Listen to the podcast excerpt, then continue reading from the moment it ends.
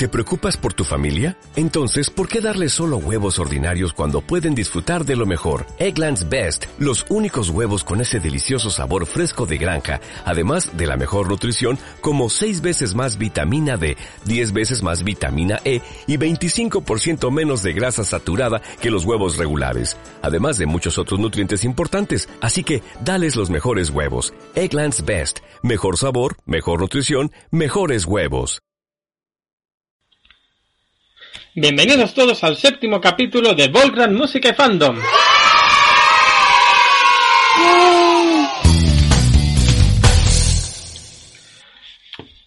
Pues sí, amigos, Fina, eh, me, he equivocado, da igual. Previously in Volgran Música y Fandom. Eh, ¿dónde se me ha metido el este? Previously in Volgran Música Fandom. Pues os, di- os dije que, que os reté a, mandar, a mandarme... Leñe, empezamos bien hoy. En el anterior capítulo os pedí que me mandarais unos, eh, algún fanfic que me demostrara que me equivocaba al decir que el mundo del fandom en español era un asco. Y he recibido dos respuestas. La primera es una historia enviada por el maestro Brownie. Es un, es un romance con Luna como protagonista llamado Amor Eclipsado y escrito por Fan Knight. El segundo aporte es una historia de Wandering Wing llamada El romance de Luna Luna. Eh, os dejo con la canción Kindness mientras preparo el resto del review. Gracias por estar aquí y vamos a dar un poco de tiempo a todos para que se conecten. Bienvenidos.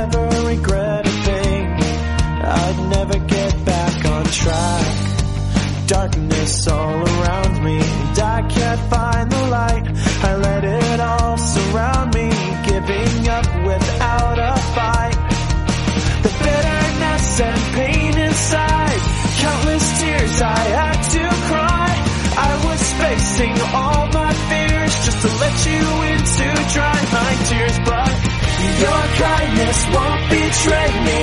I feel your heart and soul. Your kindness still can save me. I choose to not let go. Stretching out, you somehow reach me. I know this can't be wrong. I'm ready, won't you teach me your song of kindness? Quiet grace surrounds you and helps me find my own. I can't tell you how you've helped me and how much I have grown.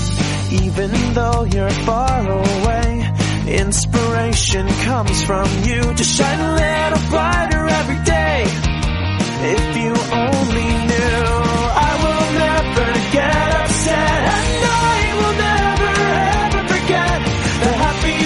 you made me feel, almost as if you're actually real.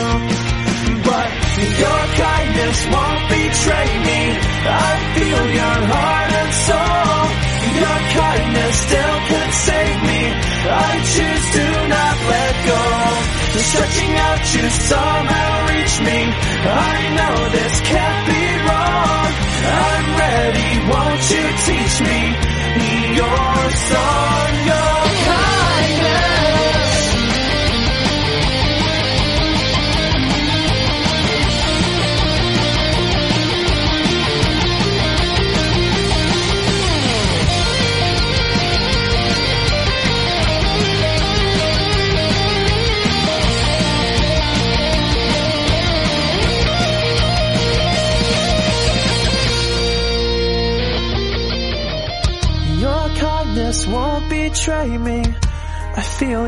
heart and soul. Your kindness still can save me in a way you'll never know. Your kindness won't betray me. I feel your heart and soul. Your kindness still can save me. I choose to not let go. Stretching out, you somehow reach me. I know this can't be wrong. I'm ready, won't you teach me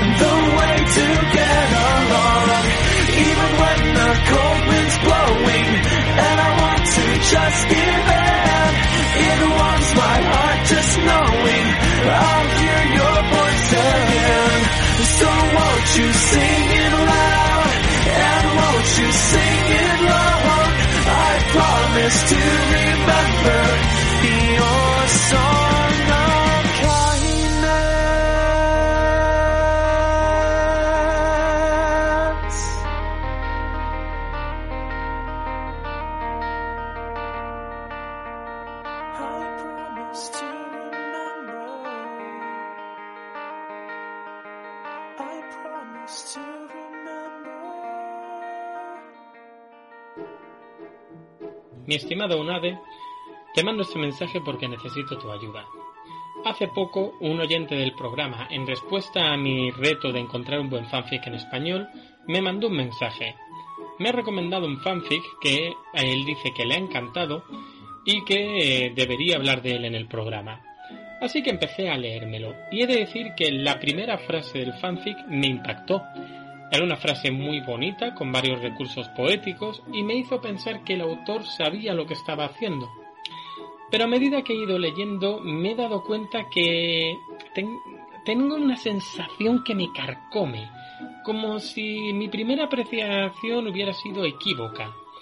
Y no me extrañaría, porque últimamente he leído tantísima basura en el mundo del fandom en español que quizá mi sentido común esté un poco distorsionado. Y mi sentido crítico, desde luego, muy distorsionado. Por eso, te envío este mensaje. Unade, ayúdame y dime si me equivoco o no. Dime qué te parece este fanfic. Tú antes me has ayudado y juntos hemos criticado todo tipo de obras literarias. Por eso, ayúdame, Unade. Eres mi única esperanza. Mi buen amigo Volgrand, espero que este mensaje no me lo hayas mandado con dos ensaimadas por peinado y un camisón blanco por vestimenta. Pero me parece que estás tan confundido que es una posibilidad nada desdeñable. ¿Cuánta basura literaria llevas metida en el cuerpo, bueno, en el cerebro, como para que te haya impactado esa primera frase? Permíteme que te la lea. El manto de la noche cubría toda Ecuestria bajo el suave abrigo de la oscuridad, adornado con las luces de las estrellas y el gran astro levantado en lo más alto del cielo por su diosa de la noche. Las nubes nocturnas rodeaban a dicho astro en un gran remolino donde las estrellas se hacían presentes entre las deslumbrantes nubes. He dicho hacían presentes, no hacían presentes. Sin H, con S, del verbo asir, bueno, las estrellas se agarraban a algo presentes entre las deslumbrantes nubes, supongo, no es que se hiciesen presentes. Volgrand, mi apreciado Volgrand, puede que este fic no te resulte vomitivo, como otros, pero quien sea el autor mm, ha amontonado en una cesta un montón de chucherías. Me explico. La primera frase está escrita en un orden incorrecto.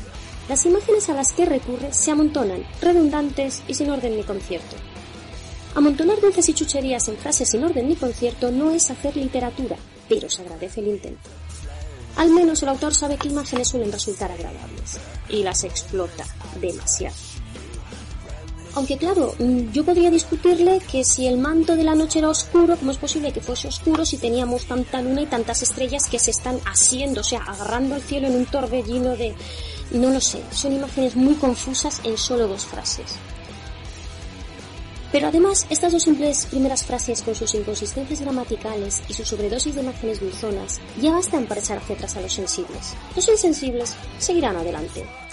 Yo hice el esfuerzo por ti, intenté leerme el entero y no pude ni acabar el primer capítulo. Sobre el contenido, nos sale una princesa Lin, que no solo habla con sus guardias, sino que le da la poesía y a la pintura tenemos a una luna convertida en una hippie que durante la noche, en vez de encargarse de las cosas que solía hacer ella, que era pues esto, hacer cosas nocturnas como patrullar las pesadillas de los pequeños ponis y, crear unos cielos estrellas impresionantes, la tenemos escribiendo poesías bajo la luna y dibujando. Nos muestran una princesa luna que parece eh, drogada. Es feliz, se ha metido un chute de azúcar en vena combinado con marihuana, parece ser, y la guardiana de la noche, que podía convertirse en Nightmare Moon en cualquier momento, ha desaparecido para dejar paso a una insulsa, descafeinada y superficial potra adolescente. ¿Viva? Y bueno, lo de las poesías de Luna son malas a rabiar. Por suerte las guarda bajo llave en una caja. No la abras nunca, Luna, por favor. Déjalas encerradas. Pero aún hay más. El autor no usa bien los tiempos verbales, no sabe cuándo utilizar el pretérito perfecto y cuándo el imperfecto. Te combina presentes y pretéritos sin pudor ninguno, es viva la ensalada de tiempos verbales, güey, cama redonda. Y esto último te va a encantar. En los diálogos no usa guiones, sino comillas. Mi muy apreciado Goldgrant, te recomiendo que hagas una cura de desintoxicación. Que ese primer horror literario que había por frase te haya impactado positivamente como para seguir leyendo, me indica que estás alcanzando límites que ningún aficionado al fandom debería rebasar. Siempre tuya, una vez.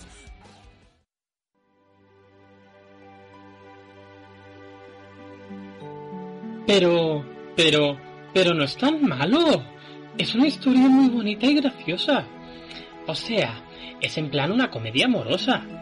Vale que tenga algunas faltas ortográficas y que la narración no es la mejor, pero la trama es entretenida. Mira, Luna decide dejar el castillo de Canterlot y construirse una casa en Ponyville.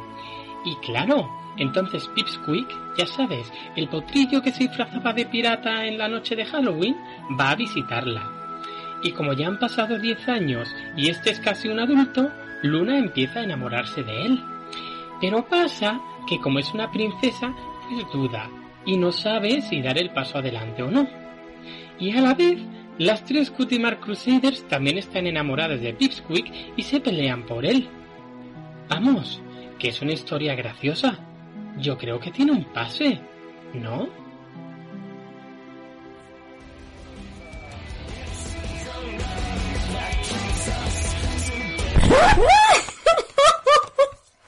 ¡Ay, por Dios! ¡Ay, lo siento! No he podido darle al botón de grabar hasta ahora. Estaba, no sé si llorando de la emoción o descojonándome. Creo que estoy descojonándome. A ver, vamos a ver. Primero de todo, gracias, Volgrad, por hacerme un resumen. Porque yo no había podido leer tanto. Tienes razón, el fic no es malo, es peor.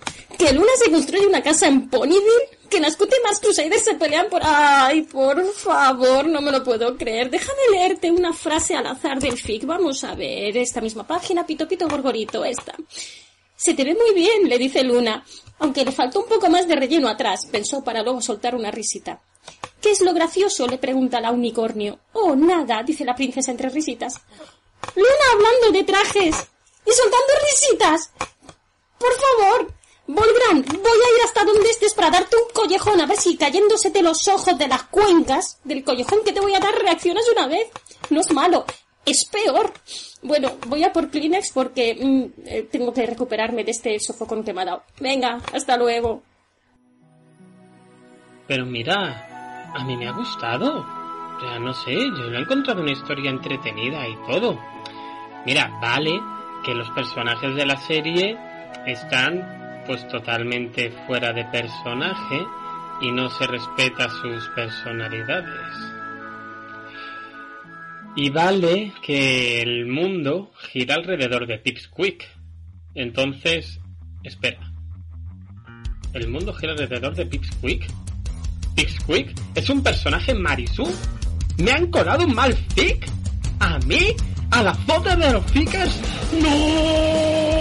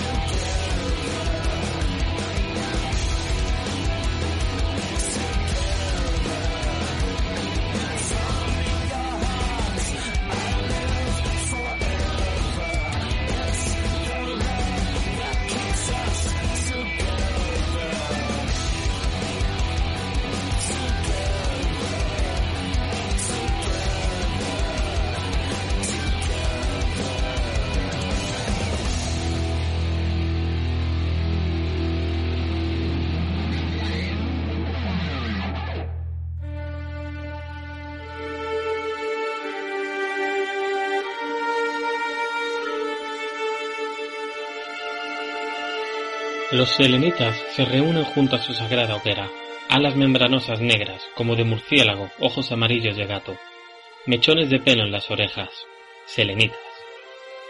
View Shade tiene sus ojos felinos de color verde, y es la única de la tribu que tiene los ojos de ese color. Lleva puesto una ushanka, un gorro de lana de oveja. Lleva una cuna selenita, una caja pequeña de madera, lana y piel asegurada al cuerpo mediante fuertes amarras, y adentro lleva a sus hijos. Darkai es un unicornio y acaricia con cariño a Viewshade. Los demás selenitas esperan. Bien, teniente general Darkai, ¿qué historia nos contará en esta luna llena? El unicornio de la luna mira fuera de la caverna. Ahí, en el otro lado de la montaña, hay un castillo llamado Canterlot, y en un balcón una diosa llora, llora sin sollozar sus lágrimas de plata. Hoy se cumple un mes, comienza a narrar con decisión. Un mes desde que se fue un feroz serenita. Dicen que fue por traición, pero a la mierda, todos sabemos que no es así. Era un tipo duro, cuyo salvajismo cruel era el orgullo de nuestra raza salvaje y cruel. Ante los ponis, ante sus pasteles, colores y risas, él escupía y se iba al bosque a luchar con los lobos de madera. Ni los leones eran tan bravos, dice View Shade, sacando de su cuna a su hija. La potranca ni siquiera tiene un mes de vida y ya demuestra la violencia inherente en la raza serenita. Sus padres no pueden estar más orgullosos. Acérquense para que les cuente la historia de un guerrero salvaje como una tormenta de truenos. Sus cascos en el arroyo eran una mantícola rugiendo. Sus alas en vuelo era un vendaval de dragones. Su crin era una manada de lobos y sus ojos la fría esperanza de nuestra raza sangrienta. Nunca hubo nadie más patriota, en ningún país nadie respetó tanto sus costumbres y sus leyes. Pero esta no es la historia de un guerrero que cabalgó delante del trueno mismo. Es la historia de un guerrero que se enamoró de su diosa. No nació en alta cuna, pero ni el león es tan bravo, y jamás exigió un centavo ni pidió recompensa alguna. Dragón frío, guardián de luna, nadie hubo más maduro y un protector seguro de nuestra diosa tan bonita. No hay mayor selenita que Storm Knight el duro.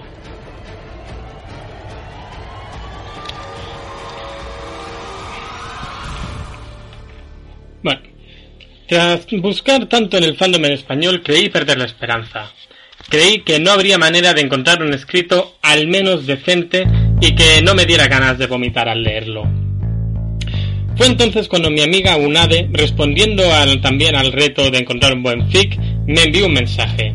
Su mensaje fue Lea Wandering Wink en, en fanfiction.net. Es todo un poeta. Lo que sentí al leer los escritos de Wandering no puedo definirlo. No hay palabras, solo.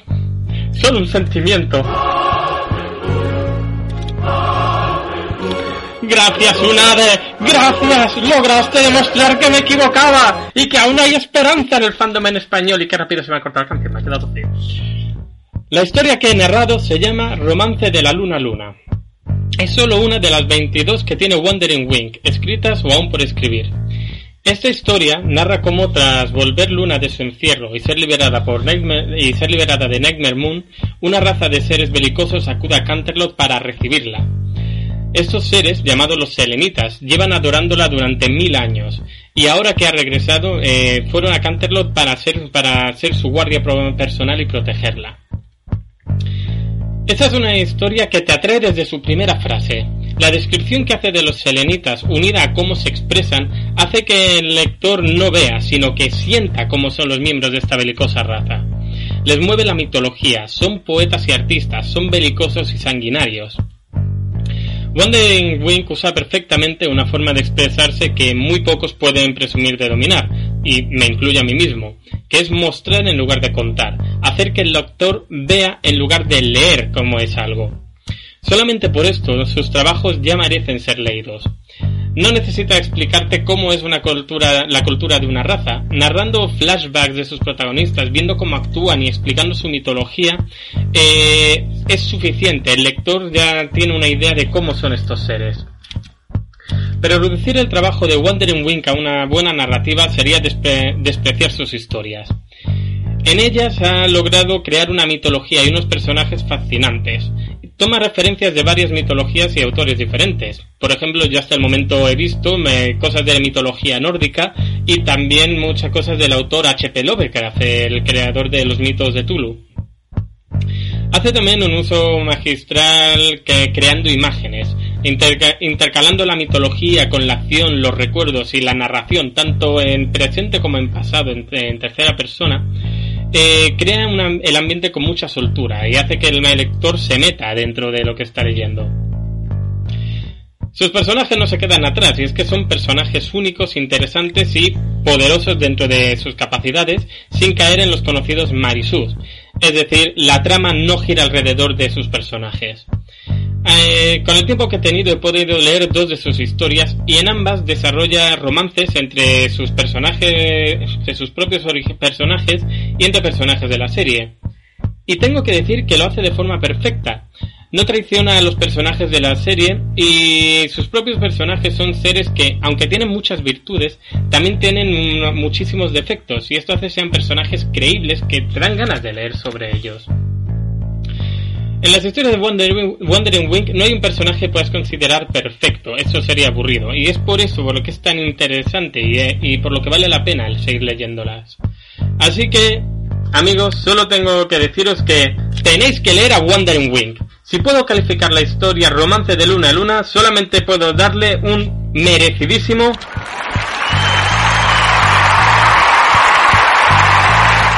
Wandering. Nacho, si me estás escuchando, hazme un favor, sigue escribiendo y muchas gracias por tus historias. Espero leer más.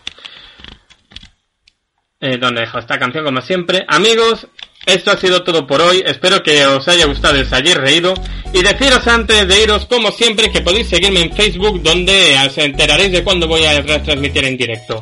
Y también no os vayáis antes de acabar esta canción porque después hay un bonus track. Así que gracias a todos por estar aquí, por escucharme. Hasta la próxima.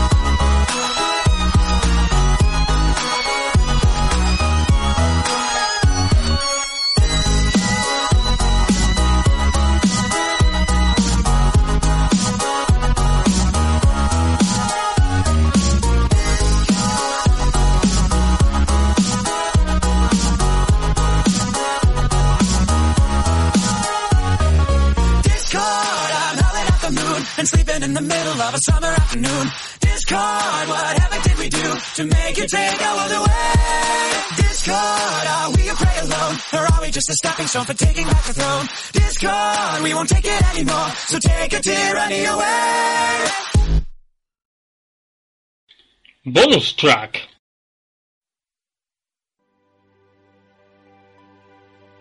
Pero, pero, no es tan malo. Es una historia muy bonita y graciosa. O sea, es en plan comedia amorosa. Vale que tenga algunas faltas ortográficas y que la narración no es la mejor, pero la trama es entretenida. Mira, eh, la trama va de que Luna decide dejar el castillo de Canterlot y construirse una casa en Ponyville. y construirse una casa en Ponyville. Y claro, es que... ¡Qué la puta historia, por Dios! Y claro, entonces Pipsqueak ya sabes el potrillo.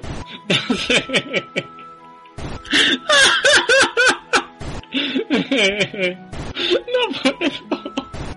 Ay Dios santo, putos pickers. Hasta la próxima amigos.